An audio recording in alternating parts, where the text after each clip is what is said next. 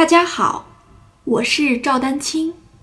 二零二三年二胡公益课已开启，获取公益课视频，请添加我的微信号 y i n y u e d a n q i n g，即音乐丹青的全拼小写字母。感谢大家支持。有些事情你不能强行的去去记忆，尤其是在刚开始背谱子，也就是说你之前从来没有习惯背谱子，突然去给你一篇很长的这个段落、很长的曲子，你去背谱子的时候，那可能就就就比较难。所以说是我说的水到渠成是什么意思呢？